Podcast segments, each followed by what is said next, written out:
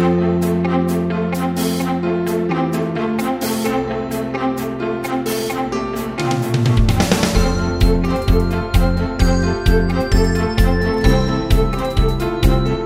Bienvenidos a una nueva edición de Ocinermin Te Orienta, un espacio creado con mucho esfuerzo para resolver tus dudas y consultas sobre los servicios de electricidad y combustibles. Soy Joaquín González y te invito a escuchar nuestro podcast cada jueves. Hoy hablaremos sobre qué debemos hacer ante una fuga de gas. Ocinermin Te Orienta. Hola, ¿cómo están? Nuevamente estoy acompañado del especialista en regulación de Ocinermin. Ingeniero, Qué gusto tenerlo aquí. Gracias a ti por la invitación, Joaquín. Ingeniero, la seguridad es muy importante para Ocinermin. Así que cuando hablamos de una fuga de gas, ¿qué debemos tener en cuenta? Lo primero es darle la atención debida y ubicar el origen del olor. Este tipo de situaciones no pueden ser tomadas a la ligera. Por eso es importante seguir las recomendaciones que hoy les voy a brindar y así actúen rápidamente.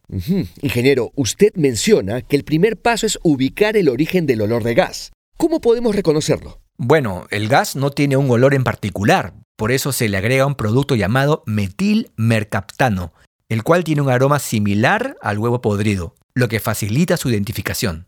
Entonces, cada vez que se perciba ese olor, se debe detener cualquier actividad, proceder a una evacuación segura y llamar a los bomberos. Ingeniero, a veces muchas personas tratan de solucionar la fuga por sí mismas y colocan trapos húmedos sobre los balones. ¿Esto funciona? Esa medida podría ser contraproducente porque podría agravar la situación. Lo mejor es ventilar el lugar, apagar todas las llaves de la cocina, cerrar el paso del regulador del balón de gas no usar los interruptores de luz y evacuar. Entiendo que se debe abandonar el lugar y luego desde un espacio seguro llamar a los bomberos.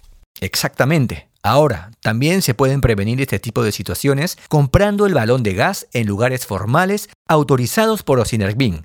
Recuerden siempre solicitar sus boletas de venta porque con el RUC pueden verificar si la empresa está autorizada para vender balones de gas. Por otro lado, ¿Cómo identificar que el producto que nos ofrecen es el solicitado? Por normativa, todos los balones de gas deben contar con etiquetas indicando el peso exacto. Además, los balones de gas no deben tener abolladuras ni estar oxidados. En caso contrario, puedes rechazarlo, porque todos tenemos derecho a recibir un producto de calidad. Ingeniero, cuando hablamos de seguridad, no solo debemos prestar atención al balón de gas, ¿cierto? Efectivamente. Por ejemplo, es muy importante que usemos una manguera especial para GLP y utilizar el regulador premium, el cual cuenta con un buen sistema de seguridad. Entiendo, estos consejos no solo se aplican para nuestros oyentes en sus hogares, sino también para los negocios, restaurantes y cualquier establecimiento que usen balones de gas. Así es, Joaquín. Para más consejos como este, los oyentes pueden seguir a Ocinermin en todas sus redes sociales. Sin duda, ingeniero.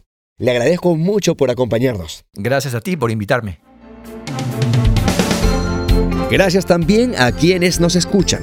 Nos encontramos el próximo jueves en tu podcast Ocinermin te orienta.